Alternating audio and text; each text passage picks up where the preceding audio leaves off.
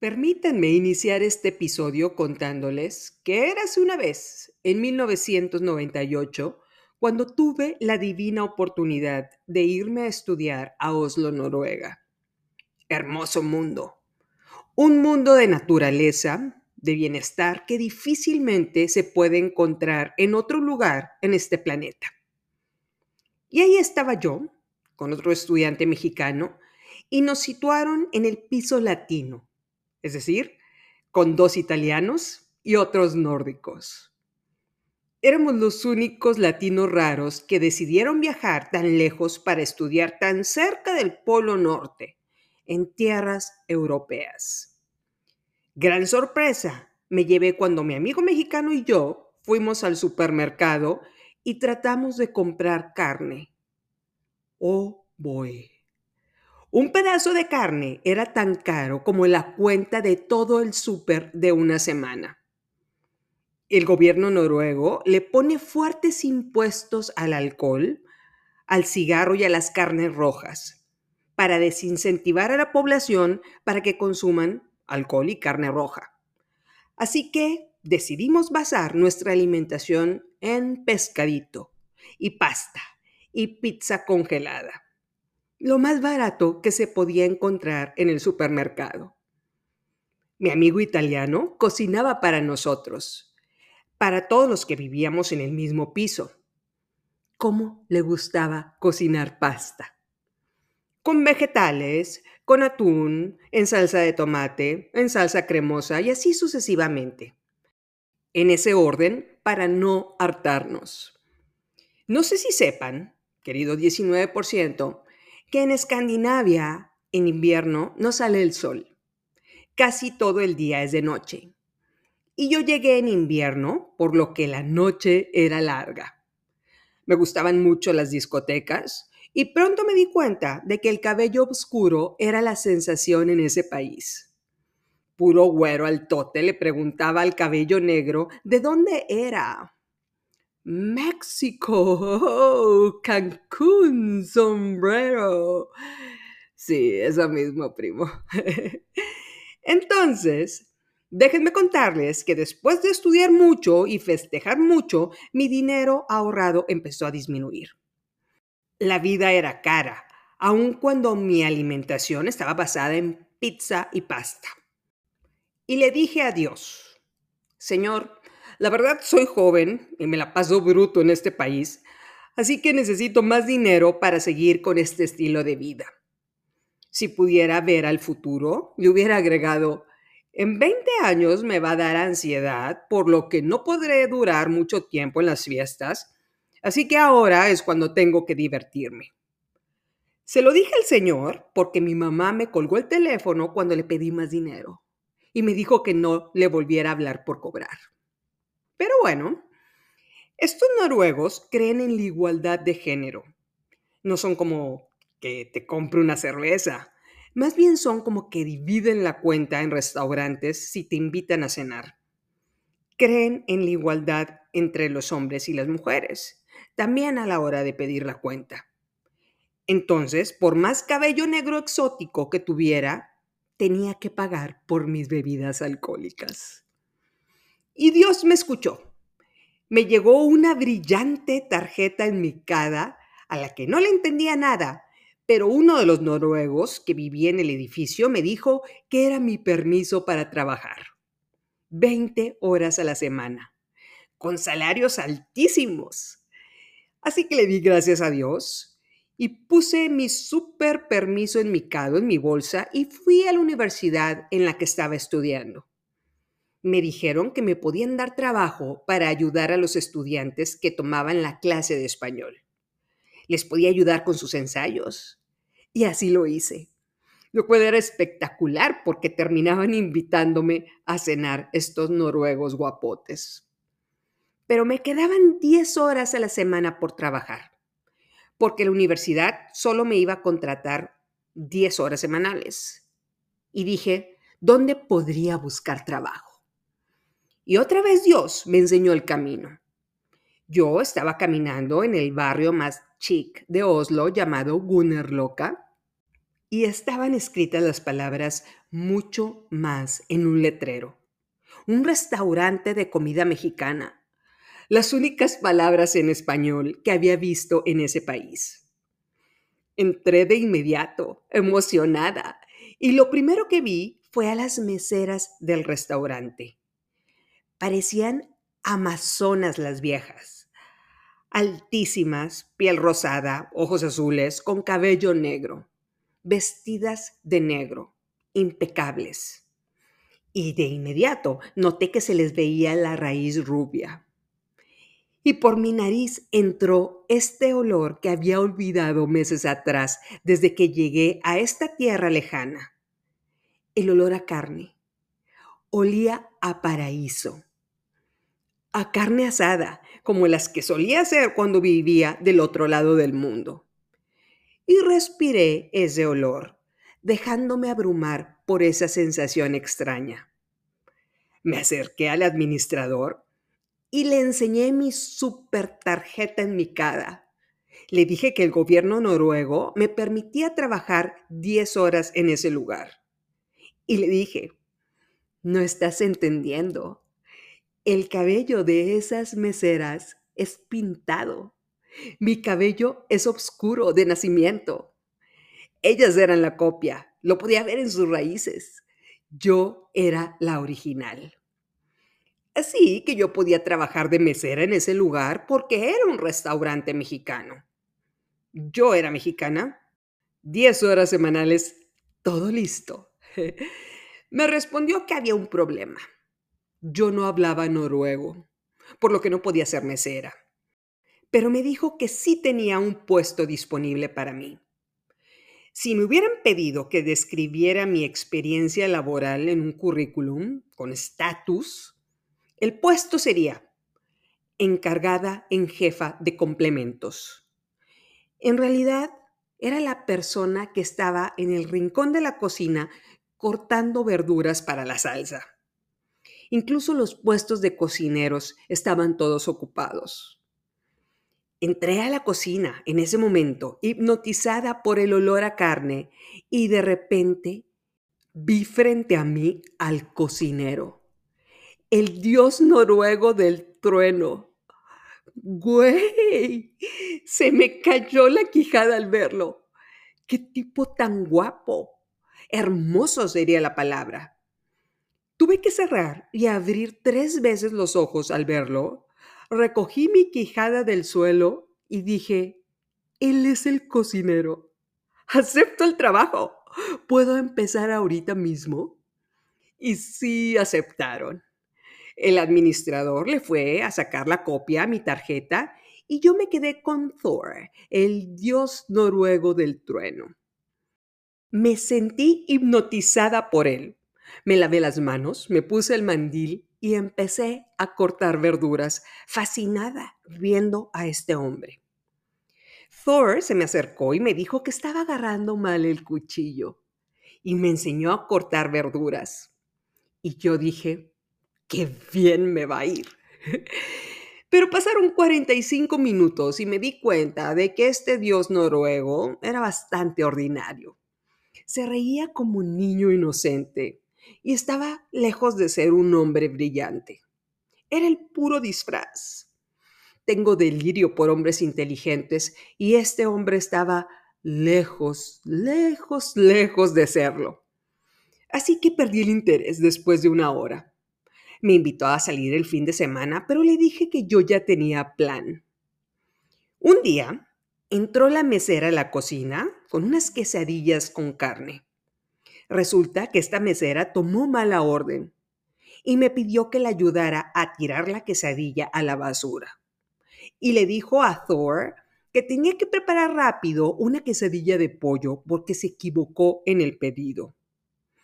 Y me di cuenta, en ese preciso momento, de que habían pasado tres meses sin comer carne.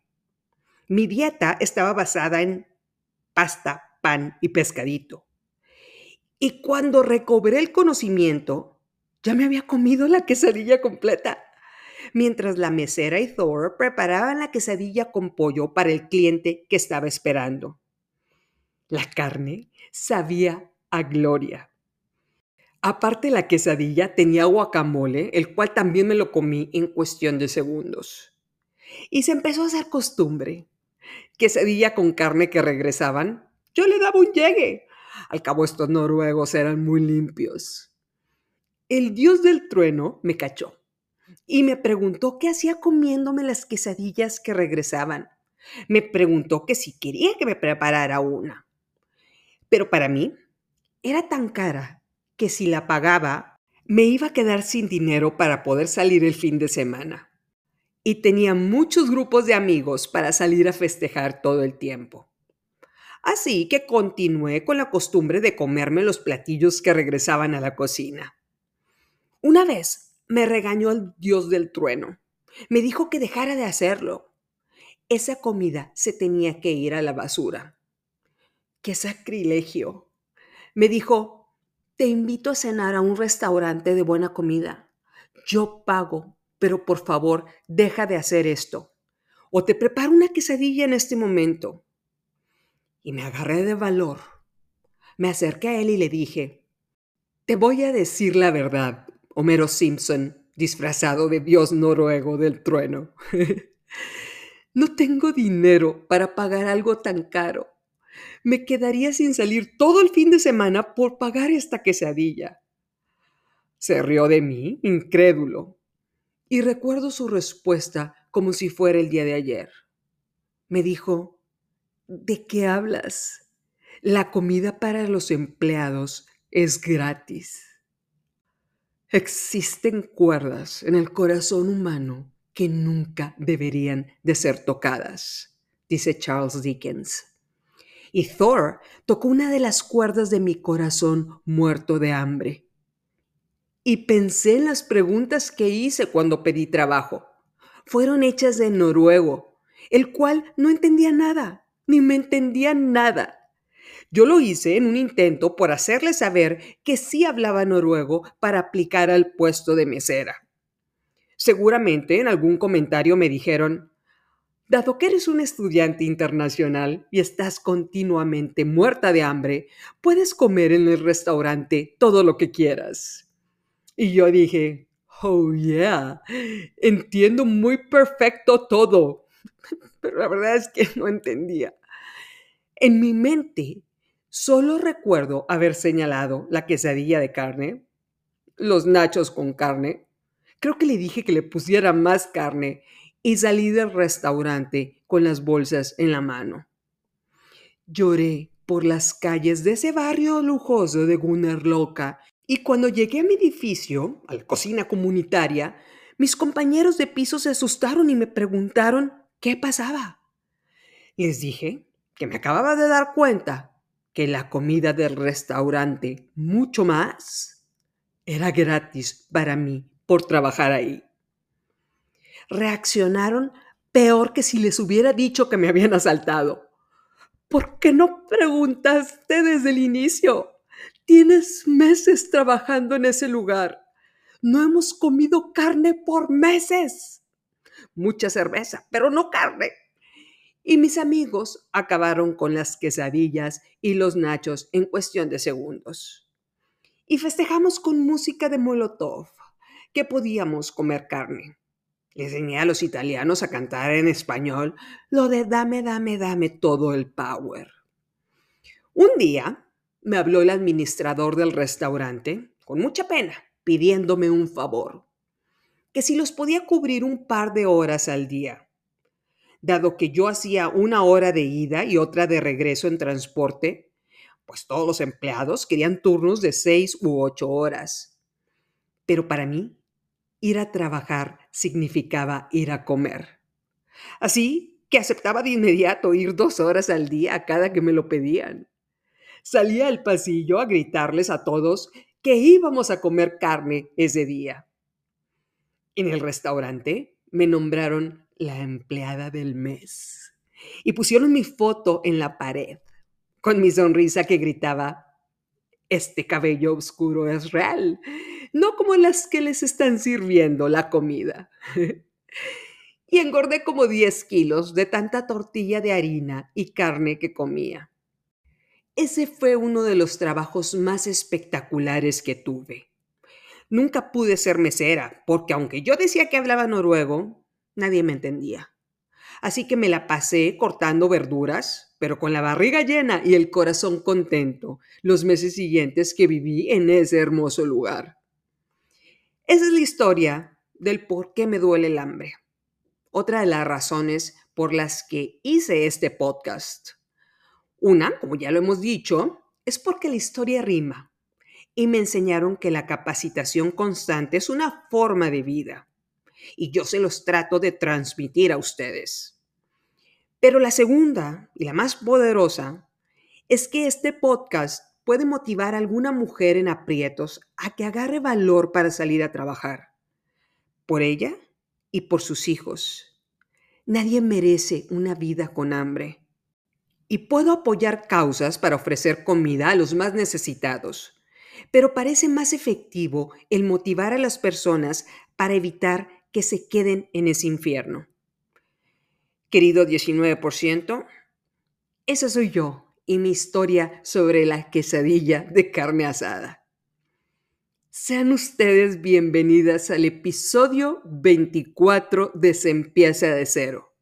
Mi nombre es Estivalis Delgado y te agradezco que estés escuchando este episodio.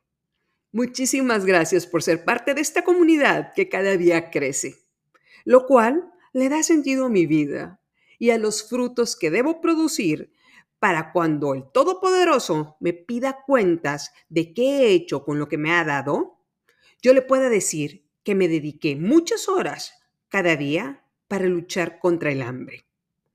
En esta tercera temporada estamos hablando de evolución. Oh yeah, evolucionar como personas. Y aquí quisiera mencionarles una película que me encanta para conectar con la historia de la quesadilla y de lo que vamos a hablar el día de hoy, la cual es Nosotros los Nobles. ¡Qué buena película! Les voy a contar la trama en caso de que no la hayan visto. Se trata de la familia noble, así se apellidan, la cual tiene un jefe de familia muy exitoso que tiene una constructora que cotiza en la bolsa de valores.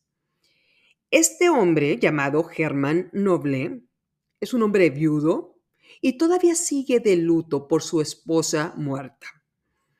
Germán tiene tres hijos fresotas, Javi, Bárbara y Charlie. Javi es un junior que se la pasa viviendo la vida loca, viajando a Miami en el avión de su papá con sus amigos dice que quiere poner un negocio de gasolineras VIP. Gasolinas a domicilio que puedes pedir a través de una app. Bárbara es una socialite que se quiere casar con Peter, un papi chulo, buscador de fortunas. Charlie es el más joven de ellos. Es un hippie que se la pasa en ceremonias de energía. Le gusta meterse con señoras mayores y está en contra del capitalismo y la opresión de la sociedad.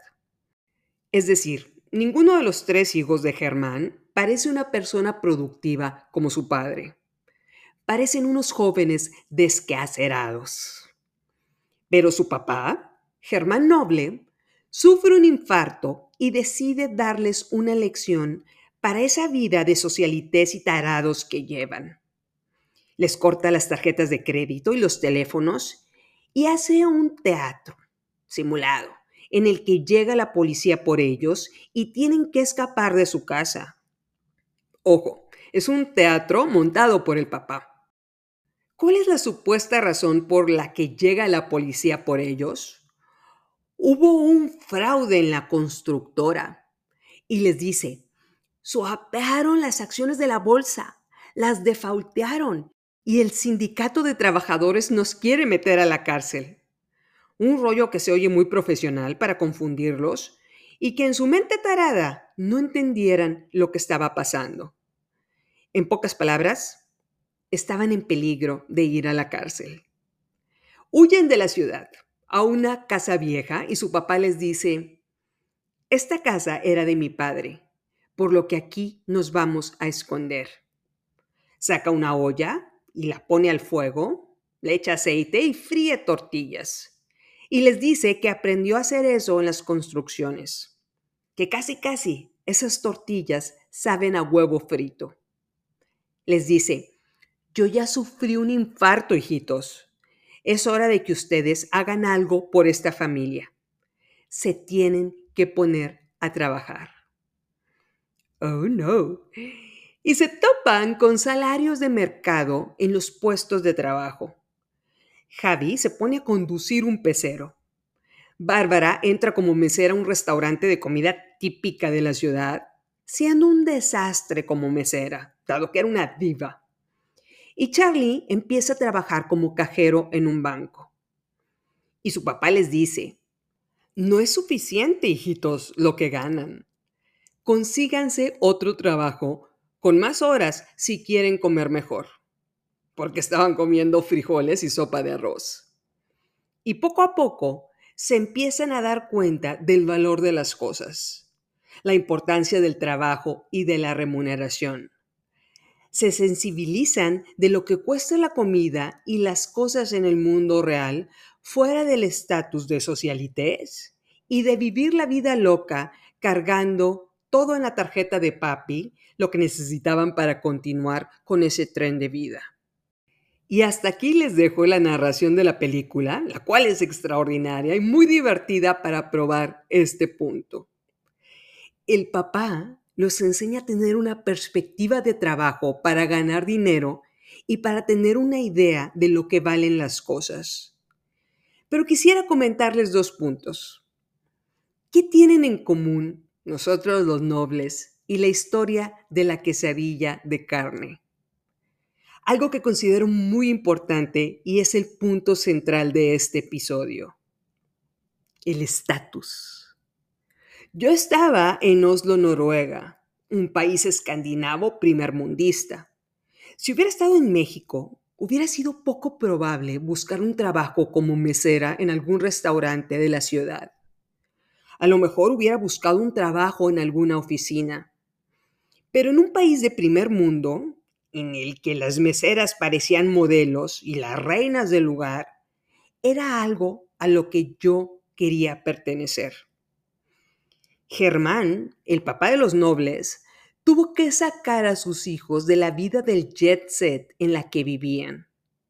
Estaban gastando millonadas en tarjetas de crédito, en un mundo en el que se dedicaban a vivir la vida loca. Incluso el novio de Bárbara era un cazafortunas un papi chulo que estaba buscando el dinero de esta mujer para que patrocinara su estilo de vida. Y pongamos estos ejemplos sencillos de tres padres con sus hijos. El padre número uno llega festejando a la casa y le dice a su hijo, hoy me nombraron subsecretario de la Secretaría de Agua y Drenaje del municipio de Mante, Tamaulipas, mijo. De aquí para adelante, todo será diferente. Apenas es el inicio de nuestro futuro. El papá número dos llega con su hijo y le dice, mi padre fue presidente municipal de San Juan del Alto Jalisco. Yo soy el tesorero del municipio y pronto empezará mi candidatura para ser presidente municipal también. Este legado corre en tu sangre, hijo.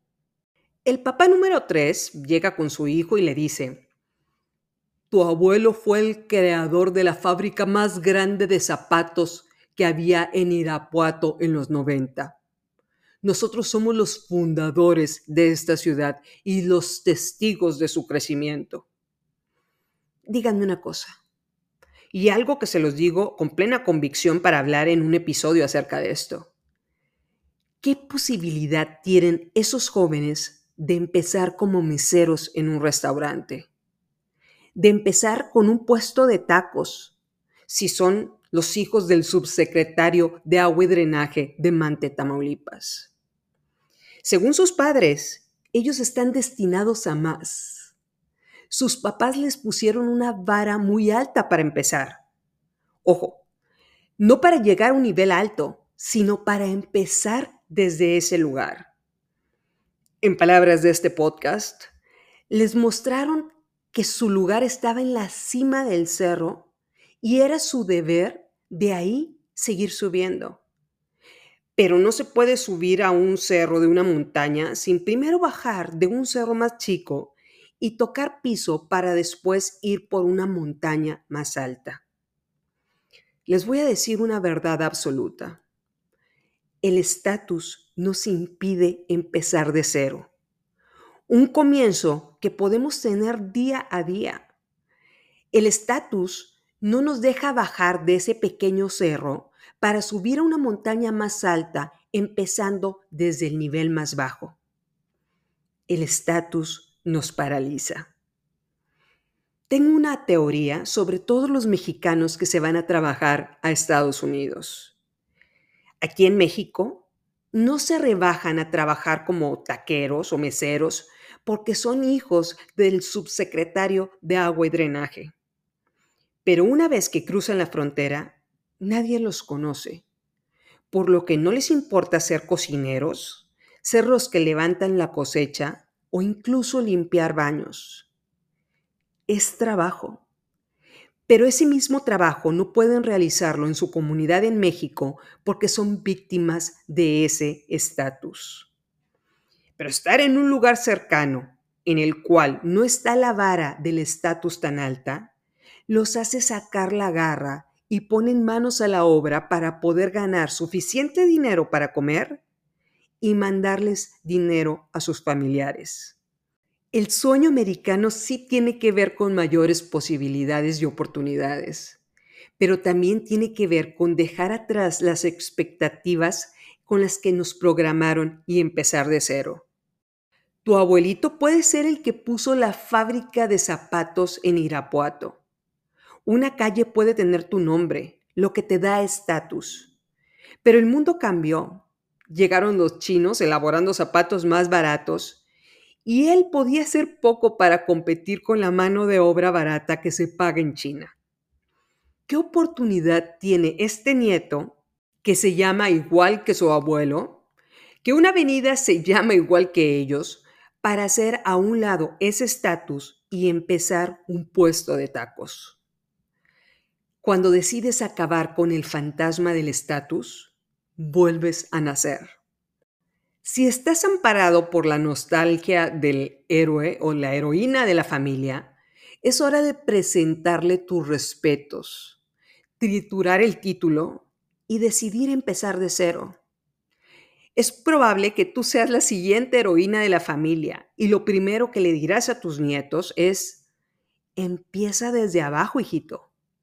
Mi herencia no será dejarte arriba de un cerro, inmovilizado por lo que algún día fui, o lo que mi nombre representa.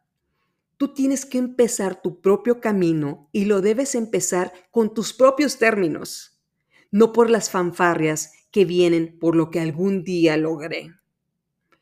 En la película de Nosotros los Nobles, Germán Noble lo hizo con sus hijos los bajó de la montaña en la que estaban y los obligó a escalar su propio cerro, para entender lo difícil que era llegar a la cima y tuvieran una idea del valor de las cosas que compraban todos los días. La comparación es la ladrona de la felicidad. Hay personas que se niegan a bajar de su altura, por amor propio, por orgullo o por ego y no entienden que la persona que está en el valle y a la que están viendo desde esa altura tiene la oportunidad de subir a una montaña más alta. Pero ellos no.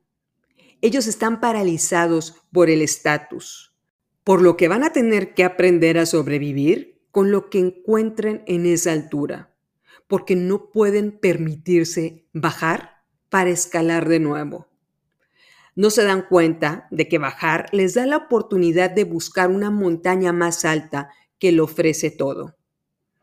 Les puedo decir, ya para concluir este episodio, no se trata de estar a la altura de las expectativas de los demás. Se trata de minimizar las expectativas, por lo que cada escalón que pisemos represente un progreso real. Es hora de empezar un nuevo día. Puedes estar comiendo pasta todos los días sin haber comido carne por meses, pero cambiar el chip puede cambiar tu realidad. Es hora de dejar los fantasmas de lo que algún día fuiste, de lo que lograron tus familiares en un pasado lejano y trazar tu propio camino al futuro. Hay un delicado equilibrio entre honrar el pasado y perderse en él. Elige no perderte en él. Ya para terminar, un día mi hija me preguntó por qué soy tan buena cortando tomate con el cuchillo.